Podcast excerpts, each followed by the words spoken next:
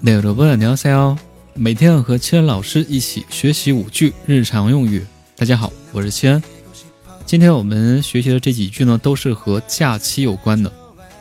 好，那看一下第一句，马上暑假了，이제곧여름방학이에 요。 이제곧여름방학이에 요。 其中的곧代表是即将，여름방 학， 暑假，其中的여름是指夏天。好，第二句，假期你打算做什么？暑假啊，여름휴가동안뭐할거예 요？ 여름휴가동안뭐할거예 요？ 其中的 여름휴가在韩国呢，基本上，呃，每个公司都有这个暑假的，大概是一周左右吧。也是放假的这个时间呢，也是每个公司是不一样的。好，然后第三句，打算去济州岛旅游。제주도에여행가려고 요。 제주도에여행가려고 요。 其中的倒数第二字正常书写是过是吧？但是呢，口语当中一般读作古。第四句。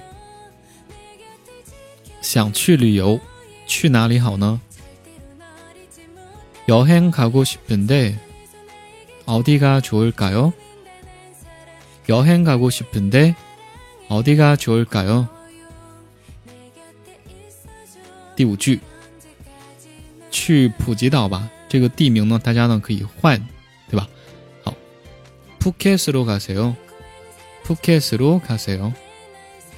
Phuket 外来词，普吉岛的意思啊。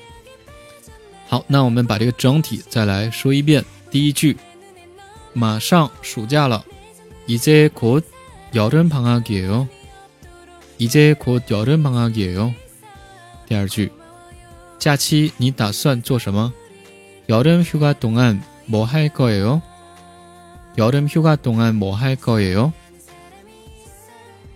第三句。